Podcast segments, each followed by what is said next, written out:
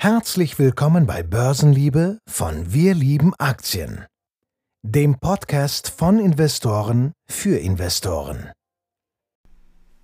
Damit darf ich euch wieder ganz herzlich begrüßen beim heutigen Podcast. Mein Name ist Christian. Ich werde heute den Podcast wieder mal machen. Und zwar geht es wieder mal um Quartalszahlen oder um neuere Meldungen von Unternehmen. Und ich habe mir heute wieder zwei Unternehmen rausgesucht, die eben jetzt gerade heute bzw. gestern die Zahlen veröffentlicht haben. Und zwar geht es einmal um Uber und einmal um die Match Group. Und ja, beide Unternehmen haben wir bei Wir lieben Aktien schon analysiert gehabt. Ähm, und jetzt eben haben sie die Zahlen herausgebracht. Und ich dachte, das sind einfach mal Unternehmen, die hat man zwar vielleicht mal auf dem Schirm, aber die sind nicht ganz so im Mainstream angekommen. Zumindest in meiner Realität kommen die, wenn überhaupt, nur dann mal zum also kommen die nur dann wirklich mal ins Gespräch, wenn entweder Zahlen veröffentlicht werden oder sonst irgendwelche richtig ja, starken News veröffentlicht werden. Und ich dachte mir aber, zum Teil ist es wirklich zu Unrecht und zum Teil sind einfach die Marktbewegungen hier wirklich sehr, sehr stark und ich wollte mir jetzt einfach anschauen, ob Uber und ob Match Group jetzt gerade ähm, sehr interessant sind oder ob die doch eher von der Distanz aus betrachtet werden sollten. Und damit ähm, würde ich sta äh, starten mit Uber. Und wenn wir nur mal das ja, die Überschriften bei Uber anschauen, dann sieht es erstmal so aus, als wäre das ein richtig, richtig starkes Quartal gewesen. Sie fangen nämlich an bei ihrer Meldung, bei ihrer Pressemeldung mit den Cross-Bookings.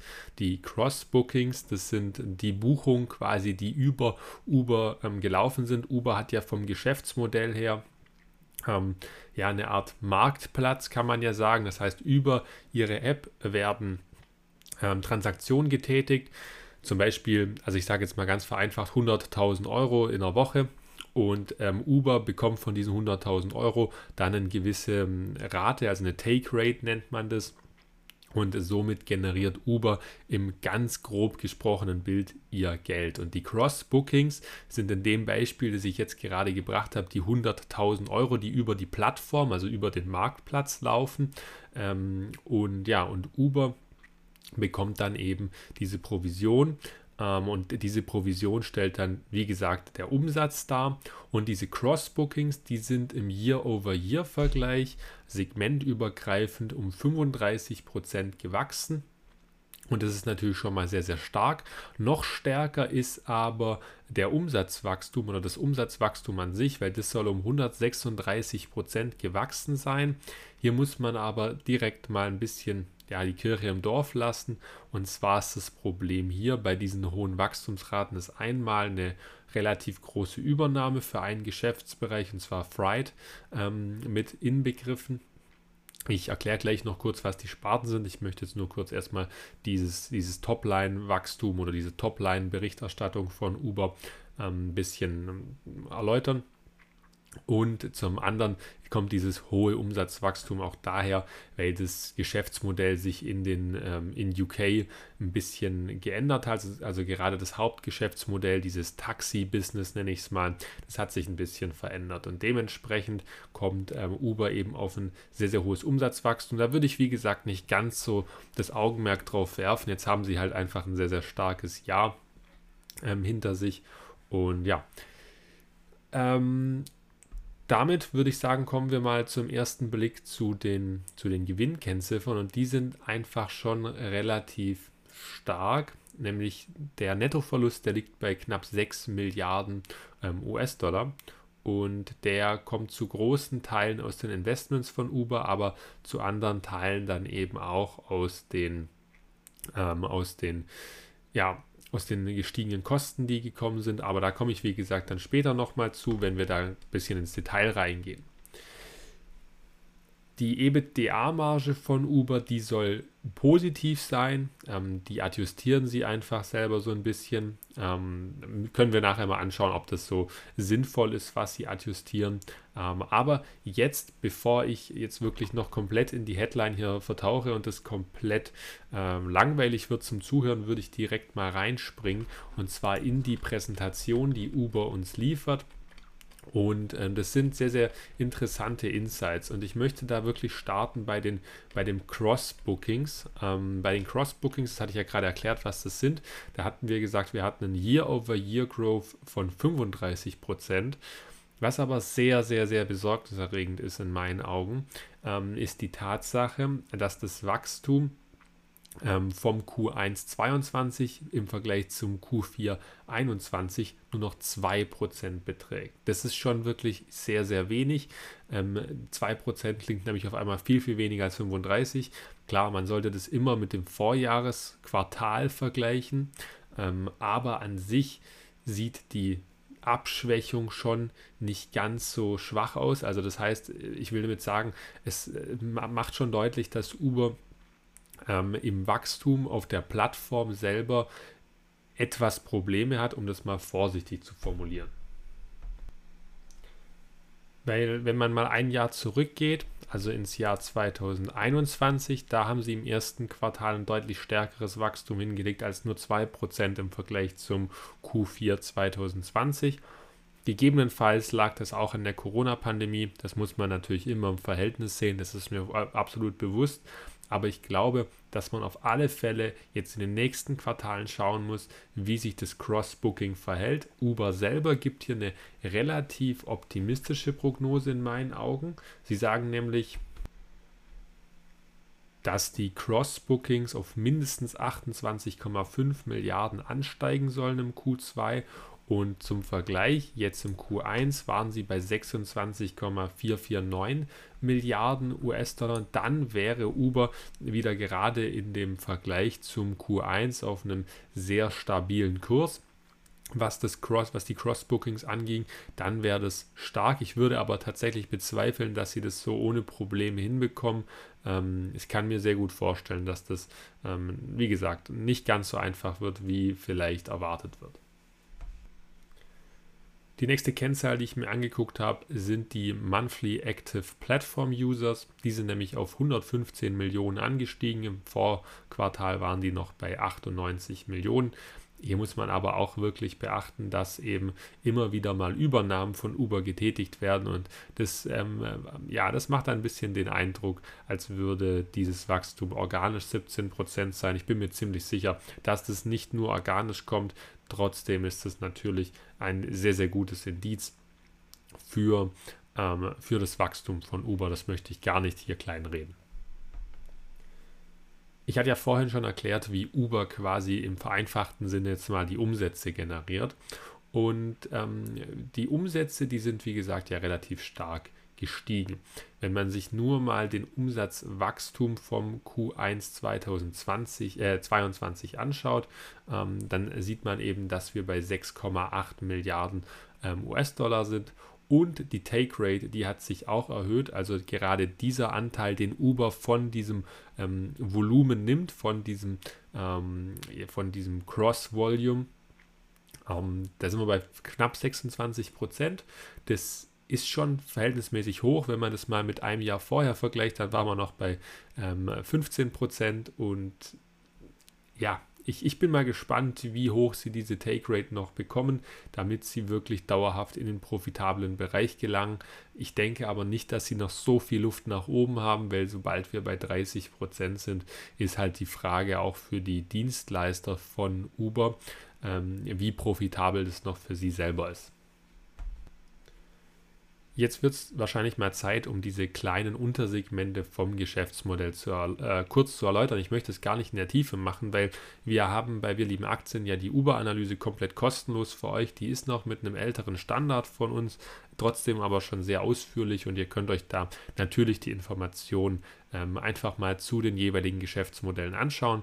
Ähm, ich packe die natürlich in die äh, Show Notes unten rein und dann könnt ihr da einfach ganz entspannt diese Analyse kostenlos lesen und ähm, euch da mal anschauen, wie wir das Ganze gemacht haben.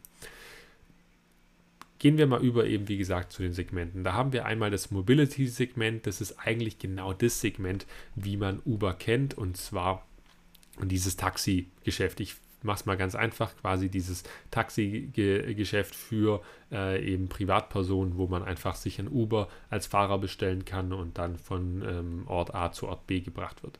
Es gibt dann noch das Delivery-Segment, das ist quasi einfach der Konkurrent zu Delivery Hero oder zu den anderen Lieferdiensten.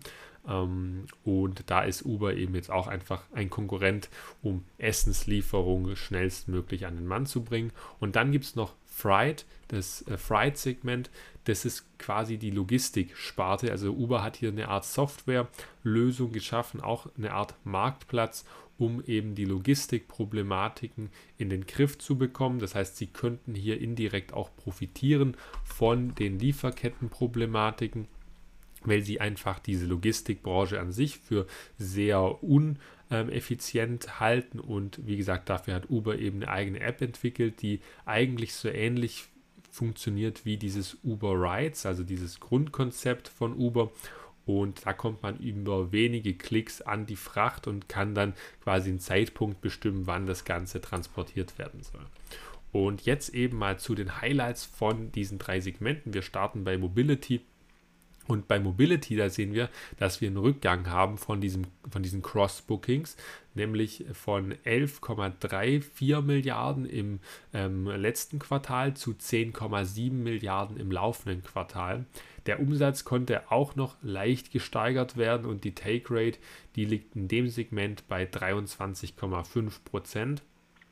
Ähm, das ist also vom Umsatz her gesehen sehr ordentlich. Das heißt, die Take Rate, die konnte ausgleichen, dass die Bookings an sich nach unten gegangen sind und das Adjusted EBITDA, das sieht auch sehr positiv aus und zwar eigentlich eben in allen berichteten Jahren, die Uber hier für dieses Segment adjustiert ausgibt. Wie gesagt, wir schauen uns später mal an, wie Uber das Ganze adjustiert. Beim Delivery-Segment, da sieht es deutlich besser aus, was alles angeht. Und zwar einmal die Cross-Bookings, die steigen äh, ordentlich. Und zwar haben die ein Year-over-Year-Wachstum von 49 Prozent. Und auch im Vergleich zum Vorquartal sieht es wirklich stabil aus, was Uber hier abliefert. Ähm, also deutlich besser in meinen Augen als das Mobility-Segment. Die Take Rate ist hier bei 18% und ja, auch hier der Umsatz, der wächst verhältnismäßig gut, aber im Vergleich zum Vorjahresquartal ist hier der Umsatz im Vergleich zum, äh, zu den Cross-Bookings doch relativ schwach nur gestiegen. Ähm, das, das Adjusted EBITDA ist hier auch positiv, aber nur sehr, sehr schwach.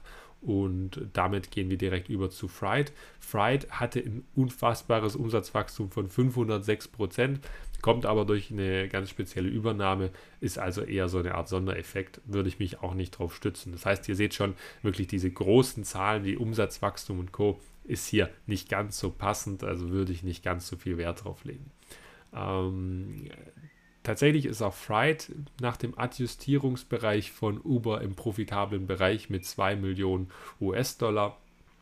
Ähm, und die Take Rate, die liegt bei 0,1 Prozent. Ähm, also die ist wirklich noch ganz am Anfang und das zeigt, dass dieses Segment äh, wirklich noch ganz am Anfang steht. So, jetzt könnte man natürlich noch alle Zahlen durchgehen. Äh, möchte ich gar nicht. Ich möchte nur noch einen äh, Blick werfen und zwar auf die Umsatzkosten, die Uber hat. Weil die sind relativ stark gestiegen. Die Umsatzkosten, die haben sich nämlich auf 4 Milliarden US-Dollar belaufen und damit machen die natürlich schon einen großen Teil aus von den Umsätzen allgemein, weil die Umsätze, die waren bei 6,8 Milliarden und die Umsatzkosten sind die mit Abstand größten Kosten, die Uber hier hat. Und das kommt eigentlich zum Haupt, zum, der Haupttreiber sind hier wirklich die, die, die, die Payment-Kosten für Uber, weil sie bezahlen quasi die Payment-Kosten für, ähm, ja, für das Cross-Volume. Sie bekommen ja nur diese Take-Rate, also zum Beispiel, um mein Beispiel nochmal zurückzukommen, ich hatte ja ähm, 100.000 gesagt, ist, ähm, ist, ist der Umsatz auf dem gesamten Marktplatz und davon bekommt Uber, sagen wir mal, 15.000. Uber bezahlt aber für die 100.000 US-Dollar eben die Gebühren fürs Payment und das frisst halt erstmal schon mal direkt in die äh, Umsatzkosten rein. Und dementsprechend sind das auch die mit Abstand höchsten Kosten, die Uber hat, gefolgt von den Marketingkosten. Aber wie gesagt, der Großteil sind die äh, Umsatzkosten und da sind natürlich auch sowas wie Abschreibungen so äh, mit inbegriffen, zumindest ein Großteil der ähm, Abschreibungen.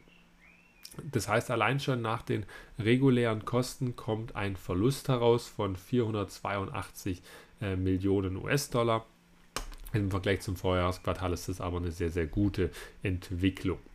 Ähm, was dann noch auffällt, ist, sie hatten dann einen Sondereffekt von über 6 Milliarden US-Dollar, ähm, der noch als sonstiger Verlust abgezogen wird. Und der kommt daher, weil Uber selber hat Investments in verschiedenste Bereiche. Also sie haben ja zum Beispiel in Lime investiert, in Diddy, Grab, Grab ist beispielsweise ja, ähm, ich meine, von Südostasien das Uber, also vom Geschäftsmodell her ähnlich wie Uber, nur in Südostasien. Dann Didi ist in China und da gab es ja auch diese Probleme. Dann gab es ähm, Jobby, ähm, Lime, äh, Aurora. Das heißt, die haben da wirklich verschiedenste Beteiligungen und dieses Beteiligungspaket, das war im Vorjahr, äh, also im Vorjahresvergleich, war das noch 11,8 Milliarden US-Dollar wert und jetzt in 2022 ist es eigentlich nur noch die Hälfte wert und zwar 6,2 Milliarden. Das heißt, Uber musste diese Investments abschreiben. Und diese Abschreibung hat natürlich den Gewinn nochmal ordentlich gedrückt und so kommt am Ende ein kompletter Nettoverlust raus bei Uber von um die 6 Milliarden US-Dollar. So, das ist schon eine Hausnummer und zeigt eben auch, Uber ist ein bisschen abhängig von den Investments, die sie getätigt haben, wenn es um die komplette Profitabilitätsschiene geht. Das ist nicht ganz so gut. Das muss man fairerweise sagen. Jetzt geht es auch für mich noch darum, wie Uber diese ganzen Sachen ähm, adjustiert und da bin ich mal gespannt, ob ich das jetzt gleich noch herausfinde. Und genau. So, jetzt habe ich mir mal angeschaut, wie sie das Ganze wegadjustieren und das ist eigentlich relativ interessant, beziehungsweise relativ auf der anderen Seite auch wieder normal. Sie nehmen quasi den Nettogewinn und adjustieren davon weg das ähm, ganz normale, was beim EBITDA eben weggeht, also die Abschreibung, die Einkommensteuern, die sie bezahlen, das ist ja alles vollkommen normal. Was sie dann noch wegnehmen, ist eben diese, ähm, ja, die Bewertung der Investments, das heißt die Abschreibung der Investments, all das auch soweit noch normal. Und dann nehmen sie eben auch noch die, ähm, die Bezahlung, also die Stock-Based Compensations, also quasi die Bezahlung der Angestellten von den Aktien rechnen sie raus und natürlich auch noch die, ähm, die Abschreibung auf Firmenwerte und immaterielle Vermögensgegenstände. Und so kommen sie dann eben auf ihr positives EBITDA. Das sind natürlich bei Uber jetzt schon sehr, sehr viele Punkte, die da korrigiert werden. Andererseits kann ich das aber auch vollkommen verstehen, dass sie hier diese, diese Berichtigung vornehmen, weil für sie selber ist es natürlich eine wirklich die, die relevante Kennzahl ist eigentlich, wie viel Umsatz bekommen Sie, wie viel bezahlen Sie an den Kosten, also an diesen Umsatzkosten und wie viel Cash geht dann noch für die sonstigen Sachen weg. Also quasi diese Abschreibungen, die sind relativ zweitrangig, ähm, was aber noch, was ich mir persönlich noch wünschen würde oder was ich noch machen würde, wenn ich jetzt ähm, zwingend in Uber investieren wollen würde würde ich noch die äh, Investitionen, die sie dann cash wirksam gemacht haben, die aber nicht in den äh, Aufwendungen auftauchen, die würde ich noch separat im ähm, Cashflow Statement anschauen und dann noch abziehen. Dann hätte ich wahrscheinlich wieder einen negativen Wert und dann hätte ich ein, ja, ein, ein Wert, der tatsächlich so ein bisschen den Cashflow für mich darstellt. Alternativ kann man dann natürlich auch den Operating Cashflow einfach heranziehen. Der ist bei Uber meines Wissens nach negativ. Ja, wobei er tatsächlich in dem Quartal ganz leicht positiv ist mit 15 Millionen US-Dollar. Ähm, dafür haben sie aber auch Investments getätigt in Höhe von über 135 Millionen. Also das heißt, Uber ist für mich, ähm, was diesen Cash-Burn angeht, noch nicht ganz über den Berg, aber auf einem ganz guten Weg. Ich finde auch bis auf die Mobility-Sparte sehen gerade auch die Zahlen bei den Cross-Bookings ordentlich aus ich würde tendenziell Uber weiter auf der Watchlist belassen und nicht äh, gerade in dieses fallende Messer greifen. Ich schaue mir gerade mal an, wie die Nasdaq noch so läuft. Also die Nasdaq hat eigentlich fast alle Tagesverluste inzwischen aufgeholt, die sie äh, kurzfristig aufgebaut hatte. Das sah ja kurzzeitig stand heute jetzt 19 Uhr wirklich übel aus. Ähm, Uber ist noch 8% im Minus und ich würde das Ganze auch erstmal noch ein bisschen beobachten.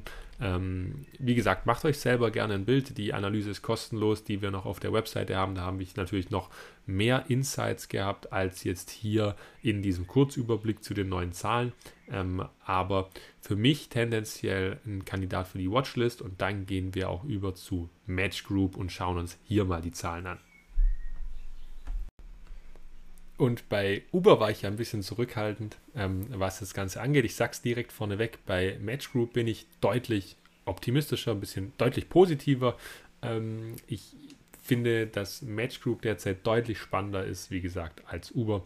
Ich werde es natürlich jetzt auch begründen und da fangen wir auch wieder bei der Topline an. Also erstmal, was zeigt uns das Unternehmen auf den ersten Blick? Auf den ersten Blick, da sehen wir folgende Metriken. Wir sehen ein Umsatzwachstum von 20% im Year-over-Year-Vergleich. Wir sehen, dass Tinder, die Hauptbrand von Match Group, also ich denke, jeder von euch, ähm, der hier zuhört, kennt Tinder, die Dating-App. Match Group hat insgesamt ähm, viele Dating-Apps, also mehrere Dating-Apps in diesem kompletten Segment. Tinder ist aber das mit Abstand größte Pferd im Stall und hat auch die, den größten Umsatzkuchen, den sie beitragen. Ähm, müsste ich jetzt nochmal nachgucken, wie groß der ganz genau ist, aber ich meine so über 50 Prozent der Umsätze ähm, nimmt Tinder ein, beziehungsweise ziemlich genau 50, wenn ich mich jetzt nochmal an die Analyse zurückerinnere. Zumindest wenn ich mich richtig erinnere. Ähm, interessant ist, Tinder wächst eben mit 18 Prozent was fast alles aus dem, ähm, aus dem Nutzerwachstum kommt. Das heißt, sie haben wirklich 17% Umsatzwachstum aus dem, ja, also aus dem Zuwachs von neuen Nutzern und 1% aus dem Zuwachs der, ähm, des Umsatzes je Nutzer. Bei den anderen äh, Marken, die Match Group im Portfolio hat, da ist der Umsatz um 22% gewachsen und davon kommen tatsächlich 14% durch die höheren Umsatzraten mit den Nutzern auf den jeweiligen Apps und 7% durch die Wachstumsrate der Nutzer. Und das finde ich sehr beeindruckend, wenn man sich allein nur mal anschaut. Tinder, da sieht man eine ganz andere Strategie für das Umsatzwachstum als bei den anderen Marken. Bei den anderen Marken geht man wirklich darauf, dass man aus dem Nutzer selber jeweils mehr Geld herauszieht, quasi, um es mal ganz ähm, kapitalistisch auszudrücken. Und bei Tinder selber versucht man immer mehr Nutzer auf die Plattform zu bekommen, um die Plattform ähm, nutzerfreundlicher zu gestalten. So. So viel mal erstmal zum Umsatzwachstum. Beim Operating Income, also beim EBIT sozusagen, da kommt man auf ein Wachstum Year over Year von 10%. Und jetzt muss man kein Mathe-Genie sein, um zu wissen, wenn der Umsatz um 20% steigt und das oper operative Einkommen um 10%, dann muss die Marge zurückgehen. Und das ist natürlich auch richtig. Die Marge, die ist von 28% auf 26% runtergegangen. Ähm, trotzdem hat sich natürlich das ähm, operative Einkommen erhöht. Also diese zwei Prozentpunkte haben nicht dazu geführt, dass eben der Gesamtbetrag der operativen Marge leidet, also dass der absolute Betrag leidet. Match Group gibt auch immer noch ein adjustiertes operatives Einkommen aus und das ist um 19% gewachsen. Hier hat sich also die Marge im Vergleich zum Vorjahr gar nicht verändert. Weiter geht noch hervor, dass die CEO von Match Group zurückgetreten ist. Sie bleibt Berater im Unternehmen, ähm, aber nach 16 Jahren hat sie sich dazu entschlossen, Match Group zu verlassen. Das hat natürlich auf jeden Fall auch für Unsicherheit gesorgt. Die Aktie war nämlich gestern ordentlich auf Talfahrt, nachdem die Zahlen rausgekommen sind. Ähm, aber wir schauen uns jetzt an, ob es noch andere Probleme gab, ähm, die, ja, die wir jetzt vielleicht mal rausarbeiten sollten. Und was erstmal sehr spannend ist, ist, wenn man auf das Umsatzwachstum schaut, dann sieht man im Q3 21 noch 25 Prozent, im Q4 24 Prozent und jetzt im Q1 noch 20 Prozent. Das heißt, das Wachstum nimmt langsam, aber stetig ab. Also gerade das prozentuale Wachstum meine ich jetzt. Und was dann noch gegenübergestellt wird von Match Group ist das Wachstum ohne Währungseffekte. Ähm, weil dann wäre das Wachstum im Q3 auch 25%, im Q4 schon 26% und im Q1 noch immer 24%. Das heißt quasi 4% Wachstum ging im Q1 verloren durch Währungseffekte. weil der Dollar einfach an Stärke gewonnen hat. Ähm, das macht auch Sinn, weil Match Group eben in verschiedensten Kontinenten agiert. So, jetzt gehen wir mal weiter zu den Nutzer. Also wie entwickeln sich denn die Nutzer? Weil wir wissen es ja von Facebook, wir wissen es von Snapchat, die Nutzer sind entscheidend, wenn es um das Thema Wachstum geht. Und bei Match Group sind die Nutzer wirklich konstant gestiegen. Im Jahr 2015 müsste es gewesen sein, wo der IPO war, oder im Jahr 2016, ich bin mir nicht mehr ganz sicher. Ähm, da waren die Nutzer bei Match Group bei so rund 60 Millionen und jetzt sind wir bei knapp 100 Millionen im Jahr 2021 bzw. im Jahr 2022 und es zeigt einfach ein ordentliches Nutzerwachstum des, ähm, des Match Group in Kombination mit Tinder eben wirklich hinlegt. Der Erfolg von den Nutzern kommt auch daher, weil sie die App, gerade Tinder, eben, ich spreche jetzt mal hauptsächlich von Tinder, dass sie die immer weiter ausbauen. Weil, naja, die Priorität liegt einfach, wie gesagt, bei Tinder darin, Nutzer zu gewinnen und Nutzer zu halten. Das ist immer schwierig. Also es ist, glaube ich, schwieriger, neue Nutzer zu generieren, als Nutzer zu halten, indem du einfach neue Features aufbaust. Und zum Beispiel mit Tinder Explore möchte man gerade jetzt den Festival Mode wieder beleben und der soll quasi gerade davon profitieren, dass die Lockdown-Maßnahmen weltweit enden. Sehen wir mal von China ab, aber ansonsten ähm, gehen diese Lockdown-Maßnahmen zurück und so kommt eben wirklich neuen, neuer Schwung in die App von Tinder rein, wenn ich zum Beispiel diese Festivals angezeigt bekomme. Wer geht da hin? Ähm, wie sehen die aus? Das ist natürlich immer auch ein tolles Feature, das man für die Nutzer generiert. Was auch spannend ist, Tinder möchte den Tinder Coin ähm, veröffentlichen.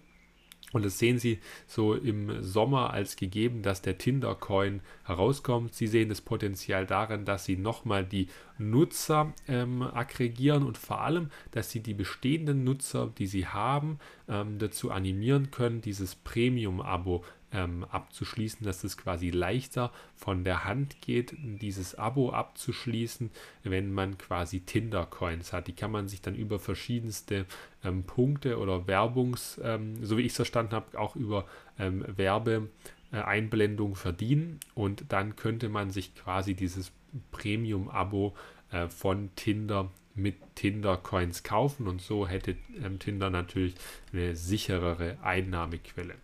So ist zumindest mein Standpunkt. Natürlich bauen sie und kaufen sie immer weiter neue Apps außerhalb von Tinder hinzu. Das ist gar keine Frage, das ist eben das Ziel, das Tinder hier verfolgt. Und so ähm, einmal eine tolle Vielfalt hat, eine Diversifizierung im Portfolio und eben ähm, wirklich auch Nutzer weltweit über verschiedene Bedürfnisse abdeckt.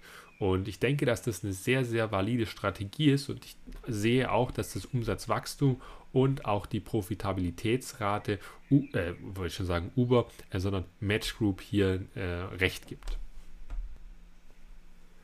Weiter geht es jetzt mit dem Outlook, also dem Ausblick vom Unternehmen fürs kommende Quartal. Und hier sehen Sie nur, 13 bis 14 Prozent Wachstum im Year-over-Year-Vergleich. Das heißt, das Wachstum soll von 20 auf 13 bis 14 Prozent nochmal abflachen. Das ist also ja verhältnismäßig wenig, wenn man mal nochmal bedenkt, dass im Q2, äh, Vorjahresquartal ähm, das Wachstum noch bei 24 Prozent lag. Äh, sie erwarten also so einen Umsatz von 800 bis 810 Millionen US-Dollar und Sie sagen, diese Kalkulation ist 5 Prozentpunkten unter ihren eigentlichen Wachstumsraten, weil 5 Prozentpunkte kommen durch die Währungseffekte und 1 Prozentpunkt, der kommt durch den ähm, Effekt mit der Ukraine, also mit dem Ukraine-Konflikt. Also eigentlich wäre ihr Wachstum bei 19 bis 20 Prozent. Sie erwarten dafür aber eine höhere Marge, und zwar 36 Prozent operative Marge, äh, also adjustiert wohlgemerkt und die soll bei ja, 285 bis 290 Millionen am Ende rauskommen. Das heißt, wenn man es mal vergleicht mit der derzeitigen Marge, dann ist die eben in dem Quartal bei 34 Prozent. Also wie gesagt, ich spreche von der adjustierten Marge ähm, und der Gesamtbetrag bei 273 Millionen US-Dollar und der soll jetzt eben im Q2 anwachsen auf mindestens 285 Millionen ähm, US-Dollar. Das sieht also soweit wirklich, finde ich, verhältnismäßig gut aus. Ähm, der Umsatz pro Nutzer steigt weltweit gesehen eigentlich auch sehr solide auf inzwischen 16 US-Dollar. Das ist also auch ein guter Hebel, den man hier generieren kann. Jetzt schauen wir uns mal an, warum eigentlich die operative Marge runtergegangen ist. Und die ist hauptsächlich deswegen runtergegangen, weil die Umsatzkosten, wie bei Uber auch, gestiegen sind von 27% auf 30%. Ähm, das heißt, man hat hier drei Prozentpunkte mehr in Kauf nehmen müssen. Und woher kommt es hier bei Match Group? Bei Match Group hängt es damit zusammen, dass die in äh, in-Game, wollte ich schon sagen, In-App-Käufe teurer geworden sind äh, von den Kosten für Match Group. Das heißt zum Beispiel Apple oder der Play Store, die haben die Gebühren angezogen für solche In-App-Käufe weil die quasi sagen, okay, ja, die, die App wird über meinen Store runtergeladen, dann möchte ich aber auch einen Teil vom Kuchen haben und wenn dann in eurer App Sachen gekauft werden, müsst ihr mir ein Stück vom Kuchen abgeben und das spürt natürlich jetzt Match Group auch. Bei den Marketingkosten hat Match Group dafür die Kosten reduziert. Dafür sind aber auch die Entwicklungskosten nach oben gegangen und die allgemeinen Verwaltungskosten, die sind ungefähr auf dem gleichen Niveau geblieben insgesamt finde ich die Zahlen wirklich relativ gut. Ich finde die Bewertung mehr als angemessen und fair. Ich möchte aber hier wirklich nicht zu viel verraten von der Bewertung und allem Möglichen. Das finde ich, sollte den Mitgliedern vorbehalten werden. Ich kann euch nur so viel sagen, ich werde die Aktie auf alle Fälle jetzt in den nächsten Tagen verfolgen und gegebenenfalls, wenn sich die Chance ergibt für mich, hier auch eine Position aufbauen, weil ich sehe hier in Match Group eine relativ faire Chance mit einem guten Chance-Risiko-Verhältnis, weil wir haben hier einen ordentlichen Free Cashflow von über 215 Millionen US-Dollar, eine, einen operativen Cashflow von 232 Millionen US-Dollar. Da passt vieles in meinen Augen und ähm, damit finde ich, dass die Match Group äh, in meinen Augen zu Unrecht unter dem Radar vieler Anleger äh, vorbeizischt und ja, ich meine, was will man mehr? Man hat ein solides Wachstum, man hat eine schöne Profitabilität, man hat Nutzerwachstum, man hat Wachstum in, dem, äh, in, den, in den Umsätzen je Nutzer. Da gibt es wirklich wenig, was dagegen spricht.